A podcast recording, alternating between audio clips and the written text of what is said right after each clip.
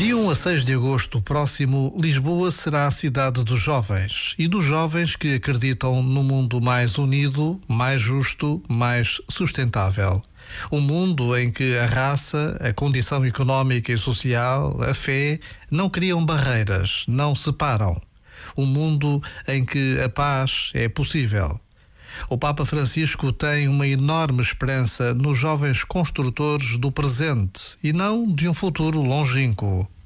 Por vezes, basta esta pausa para intuirmos a importância do que se vai passar no próximo mês de agosto e para o qual somos chamados a viver já hoje.